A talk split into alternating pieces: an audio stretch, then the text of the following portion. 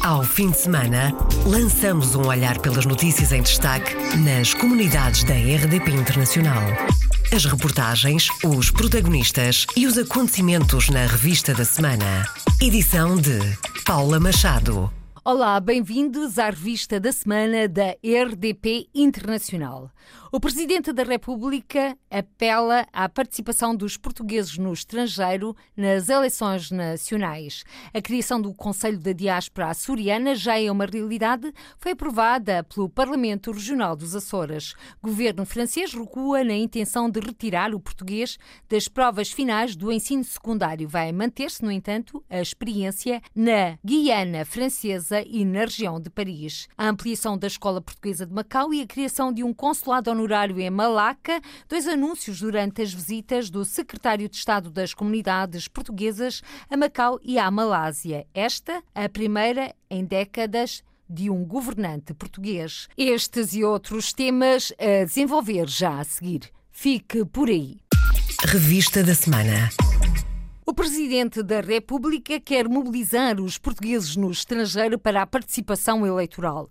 Marcelo Rebelo de Sousa voltou na quinta-feira a mostrar-se preocupado com a abstenção dos portugueses nas eleições nacionais e nas europeias. Nas últimas, em maio, a taxa de votantes foi de pouco mais de 30%. O voto na diáspora agora conta mais. Nós vamos ter de observar com atenção as próximas eleições, as regionais, pois haverá as eleições legislativas e em 21 haverá as presenciais e depois as autárquicas. Primeiro para verificar qual é o nível da abstenção técnica, os casos em que o licenciamento já não corresponde à realidade. Segundo, para vermos se é possível mobilizar mais os novos votantes no estrangeiro, porque a abstenção também subiu por causa disso. Mais 1 milhão e 200 mil eleitores, mobilizá-los para a votação. Senão, obviamente, haverá sempre uma abstenção mais elevada pela sua não votação. Depois, em terceiro lugar, é muito importante ver como é a taxa de abstenção nas várias eleições. E depende muito de eleições para eleições. Não tem sido igual em todas as eleições. É uma coisa nas autárquicas, é outra coisa nas presidenciais, outra coisa nas legislativas,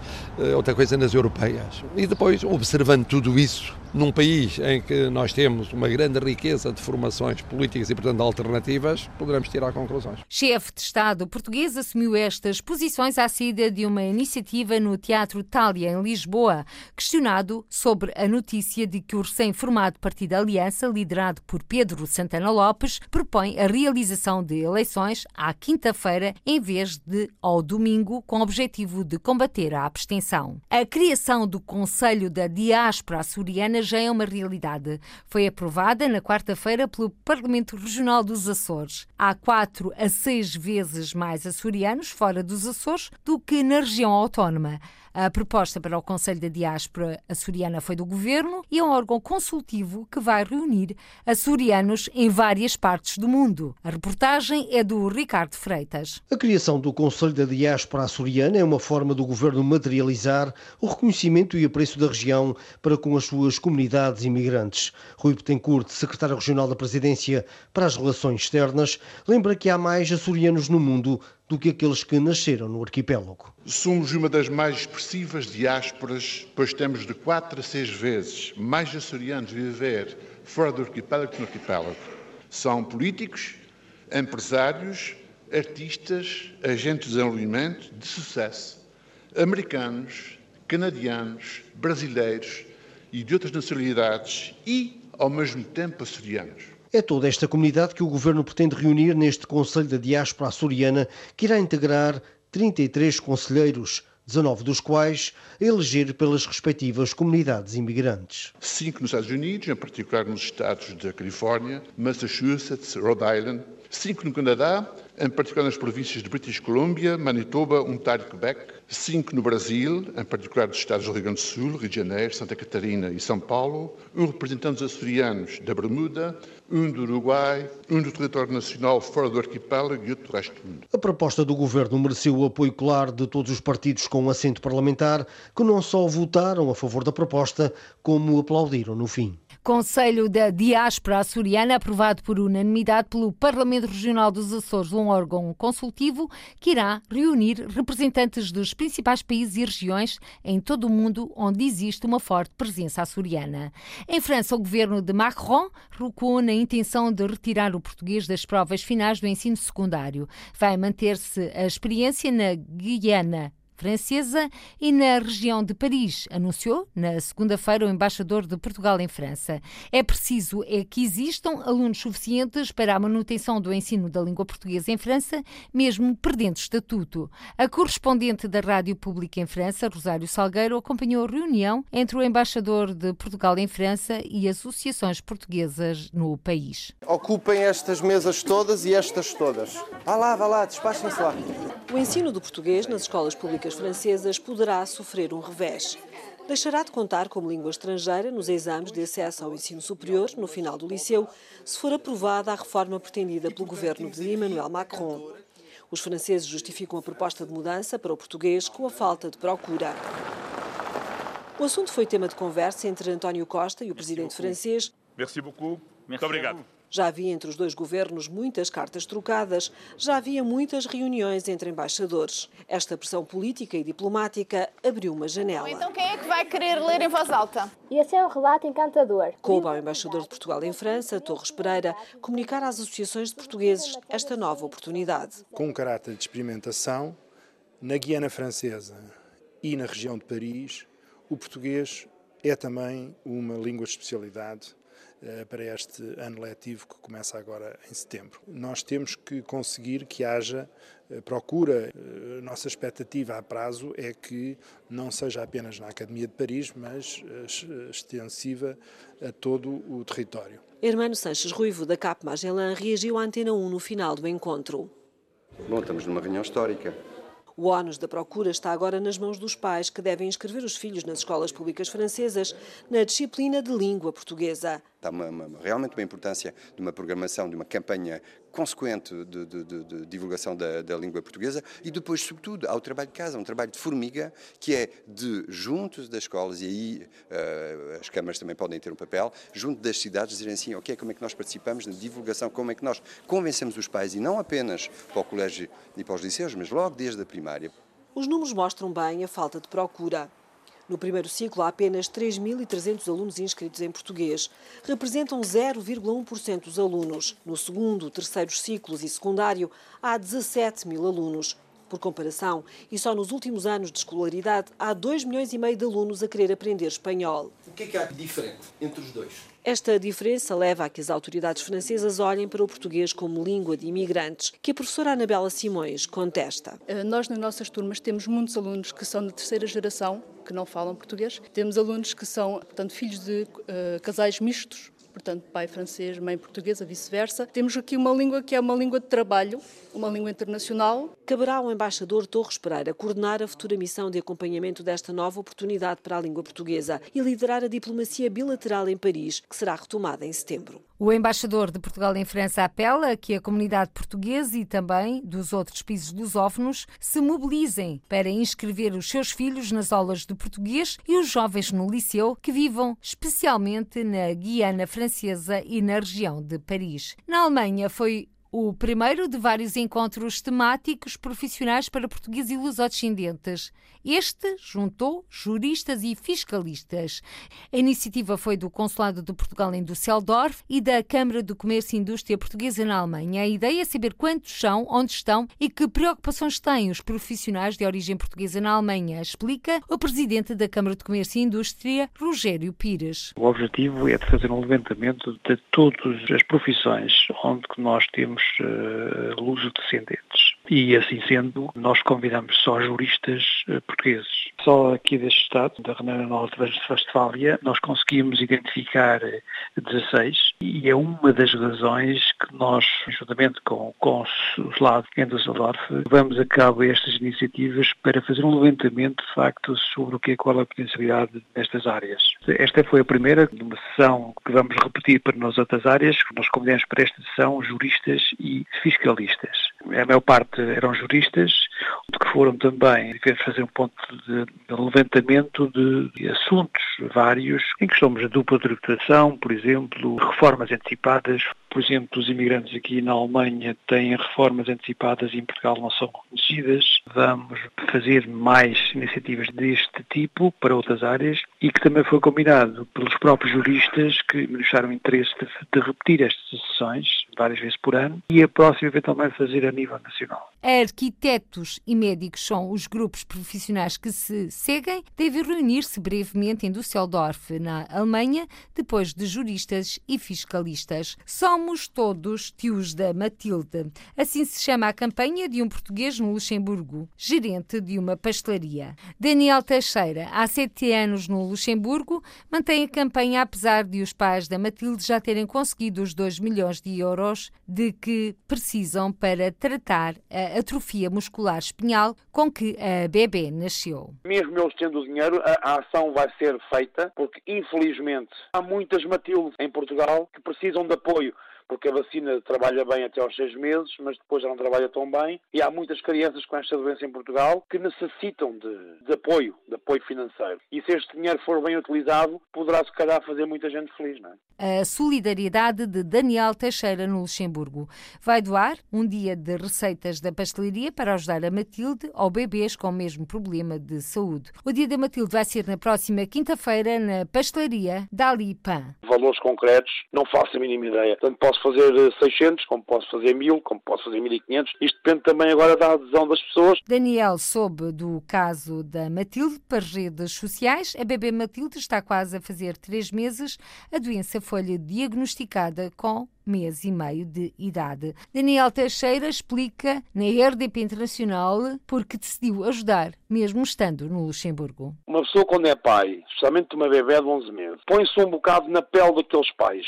Uh, e eu era incapaz de sobreviver com a sensação de ver a minha filha em risco de vida ou morte, com um tratamento por fazer por 2 milhões e fariam exatamente o mesmo que eles fizeram. Portanto, eu pus-me completamente no, no, papel deles. É uma, é uma pequena gota num imenso oceano, mas o que pudermos ajudar, ajudamos. Pronto. Daniel Teixeira, em declarações a Mariana Neto, a quem disse que quer conhecer a Matilde quando vier a Portugal. Os pais da bebê lançaram uma campanha para juntar o dinheiro para um medicamento que existe apenas nos Estados Unidos e custa 2 milhões de euros. Mesmo que o dinheiro já angariado não seja preciso, há outras Matildes. Os pais da bebê garantem que todo o dinheiro que não for utilizado será para outras crianças com o mesmo problema. Se os médicos assim o recomendarem, até pode ser o Estado português a suportar o custo do medicamento apenas disponível nos Estados Unidos da América. E de Inglaterra para os montes de Penacova, na região de Coimbra, apoio para um rebanho de cabras. Uma organização de portugueses no Reino Unido quer ajudar a prevenir os incêndios florestais em Portugal e decidiu agora apoiar a criação de um rebanho comunitário, as chamadas cabras sapadoras, uma forma ecológica e económica de limpar os terrenos. A Associação Diáspora por Portugal Sem Fogo, do Reino Unido, vai doar 500 euros ao Grupo Social e Recreativo da aldeia de Miro, que está a desenvolver este projeto. Diana Gomes, uma das dirigentes da Associação Diáspora por Portugal Sem Fogo, explica a estratégia em que acredita. Nós decidimos eh, este mês eh, apoiar eh, o rebanho de cabras sapadoras em Miro, porque achamos que é uma ideia que tem pernas para andar. O dinheiro que vai chegar da Portuguesa Inglaterra vai servir para criar então um curral o abrigo das cabras. Diana Gomes conta que foi depois de uma conversa com o presidente do Grupo Social e Recreativo de Miro que a Associação de Portugueses do Reino Unido teve a certeza que queria embarcar na ideia do rebanho. Depois de conhecer eh, o Sr. Manuel Nogueira pessoalmente no início do, do mês de junho, tivemos dois membros da, da, nossa organização, a Sofia e o Marco, que estiveram a falar com o Sr. Manuel, obter mais informações, mais detalhes acerca do projeto e foi daí que vem então a nossa decisão de doar então 500 euros para, para apoiar o projeto e ajudar a, a, acabar, portanto, o abrigo onde as cabras vão estar mais protegidas durante a noite de outros animais, etc. Diana Gomes, da organização Diáspora por Portugal Sem Fogo, no Reino Unido. Para já o grupo vai doar 500 euros para este projeto, mas a ideia é conseguir muito mais. As cabras sapadoras já existem em Portugal. No fundo, recupera-se a tradição dos rebanhos comunitários, neste caso com uma missão. Na página online da Associação de Miro, um vídeo explica este projeto e é Manuel Nogueira, um filho da terra, quem fala. Nós decidimos aqui na aldeia, em Assembleia Comunitária, criar um rebanho comunitário de cabras chapadoras para ajudar aí a combater os fogos florestais. Isto tem como objetivo a prevenção dos incêndios florestais, promovendo a gestão dos combustíveis, mas também a gestão dos habitats, gestão de paisagens, fertilização das terras, atração turística da aldeia de Miro e também do próprio Conselho de Penacova porque nos localizamos aqui numa zona de, de, serra fustigada pelos incêndios, onde nos últimos nove anos, tantos quantos tem o complexo social, já fomos obrigados a, a evacuar o lar eh, por duas vezes. A última aconteceu no grande incêndio de 15 de outubro de 2017. Manuel Nogueira, presidente do Grupo Social, Desportivo e Cultural de Miro. Agora, um rebanho de cabras vai ajudar a limpar os terrenos para prevenir incêndios florestais. As cabras da aldeia de Miro, em Penacova, vão receber apoio de uma associação de portugueses em Inglaterra. Em Macau, o programa Regressar e as questões fiscais foram as principais dúvidas dos portugueses dos diálogos com as comunidades que no início da semana se realizou no Consulado-Geral de Portugal em Macau. Dúvidas dos portugueses de Macau esclarecidas pelo secretário de Estado das Comunidades, José Luís Carneiro. Muitos desconheciam que o Estatuto do Residente Não Habitual também se aplica aos cidadãos portugueses emigrantes. Por outro lado, não sabiam que já estava em funcionamento e em aplicação o regime fiscal para aqueles que regressem a Portugal em 2019 e 2020 e que está em vigor desde janeiro de 2019 para todos quantos queiram regressar. Daí que tenha sido bastante positivo o encontro. Secretário de Estado das Comunidades, em declarações à RDP Internacional, que sublinhou o encontro com a Secretária para a Administração e Justiça da RAEM, nomeadamente a ampliação da Escola Portuguesa de Macau, tema, aliás, que o Presidente da República abordou a quando da sua visita ao território. Falamos da criação do segundo polo da Escola Portuguesa de Macau, que já tem terreno eh, disponibilizado por parte das autoridades, que se comprometeram também a financiar a construção da escola e a equipar toda a escola, que aliás significa um reforço muito significativo do investimento na língua e na cultura portuguesa feita por parte das autoridades de Macau. Antes de Macau, o secretário de Estado das Comunidades esteve na Malásia, naquela que foi a primeira visita de um governante português àquele país no sudeste asiático em décadas. Da visita, registro para o anúncio para a criação de um consulado honorário em Malaca. Foi possível fazer alguma avaliação do trabalho que está a ser desenvolvido pelo Sr. Embaixador, tendo em vista a criação de um consulado honorário em Malaca, porque se justifica quer pela presença histórica, quer pela presença cultural, quer por esta grande comunidade que vive no bairro português de Malaca, que aqui tem comemorações por altura do São Pedro. Secretário de Estado das Comunidades, que destacou que o Instituto Camões e a Faculdade de Língua da Universidade de Malaya chegaram a um acordo que deverá estar concluído em breve para a abertura de um curso de língua portuguesa. E entre as tradições portuguesas estão as celebrações do São Pedro, que os luso-malaios festejam por serem uma comunidade que veio do mar. Festejos que foram uma oportunidade para o secretário de Estado das Comunidades transmitir às autoridades a proposta do presidente da Câmara de Lisboa, a marcha vencedora das grandes marchas de Lisboa, desfilar em Malaca. Transmitir-lhes que o Sr. Presidente da Câmara de Lisboa, que é uma Câmara geminada com Malaca, estava disponível para aqui poder mandar uma representação do grupo vencedor das marchas populares de Lisboa de Santo Antônio António para participar nas festividades que aqui se desenvolvem do São Pedro em Malaca secretário de Estado das Comunidades, em declarações à RDP Internacional, a fazer o balanço da visita a Macau e da deslocação oficial de três dias a Malaca, de 28 a 30 de junho. E de Macau para a França, onde o secretário de Estado das Comunidades inaugurou na terça-feira as novas instalações do Consulado Honorário de Portugal em Tours. Com uma área de 120 metros quadrados, a estrutura, que está a funcionar desde o início de junho, presta apoio a uma comunidade de cerca de 40 mil pessoas. José Luís Carneiro apresenta-nos as novas instalações e funcionários do Consulado Honorário de Portugal em Tours. Temos o Consul Honorário e mais seis funcionários que, eh, em articulação com o Consulado-Geral de Paris, prestam apoio a uma comunidade superior a 40 mil eh, portugueses se encontram nesta região de Tours. As obras de requalificação consistiram, em primeiro lugar, numa deslocalização do espaço onde inicialmente tínhamos os serviços, para serviços que permitem hoje ter possibilidade para cidadãos com mobilidade reduzida. Por outro lado, tratou-se também um investimento na requalificação do espaço que não apenas faz o atendimento, mas também funciona como sala de espera e local de recolha de dados biométricos e depois de todas as condições de atendimento e de aproximação do serviço aos portugueses que aqui vivem. O embaixador de Portugal em França, o presidente da Câmara de Tours e autarcas de outras cidades estiveram presentes nesta inauguração oficial das novas instalações do Consulado Honorário de Portugal em Tours, que vai receber em breve um encontro de dirigentes associativos. E ainda nesta semana, José Luís Carneiro esteve na sexta-feira em Haia, naquela que foi a sua primeira visita oficial à Holanda. Encontros com autoridades holandesas e comunidade portuguesa no país marcaram a agenda de José Luís Carneiro, que entregou a medalha de mérito das comunidades portuguesas a Avelino Neto. E agora tempo para o cinema. É o primeiro filme português que chega ao maior festival de cinema da Coreia do Sul, Mutant Blast, de Fernando Al.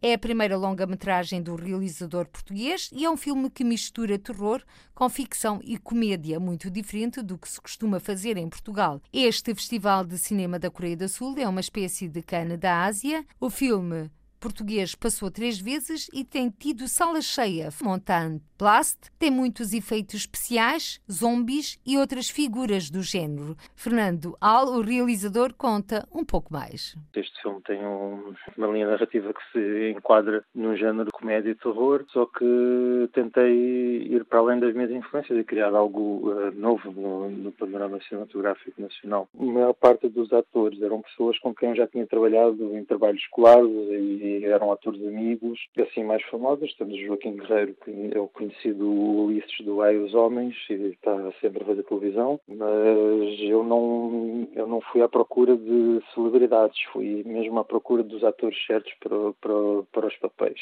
É um filme que teve uma equipa muito pequena e teve uns efeitos, muitos efeitos especiais e, e tem lagosta gigante, uma ratazana gigante, tem zombies, que eu acho que se o filme custasse cinco vezes mais, nada mudaria. Estou completamente satisfeito na, com o resultado final.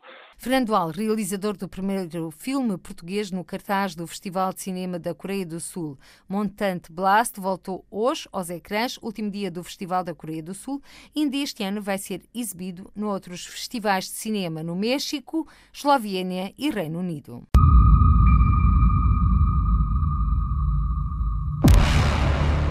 Ok, podes finalmente dizer-me o que é que se está a passar. Estava em casa, a fazer uma festa, com todos os meus amigos, e de repente.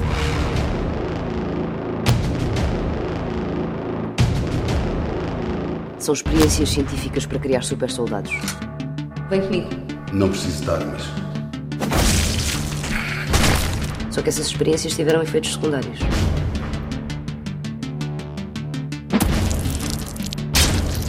Ok. Acho que vou desmaiar. Que esta merda!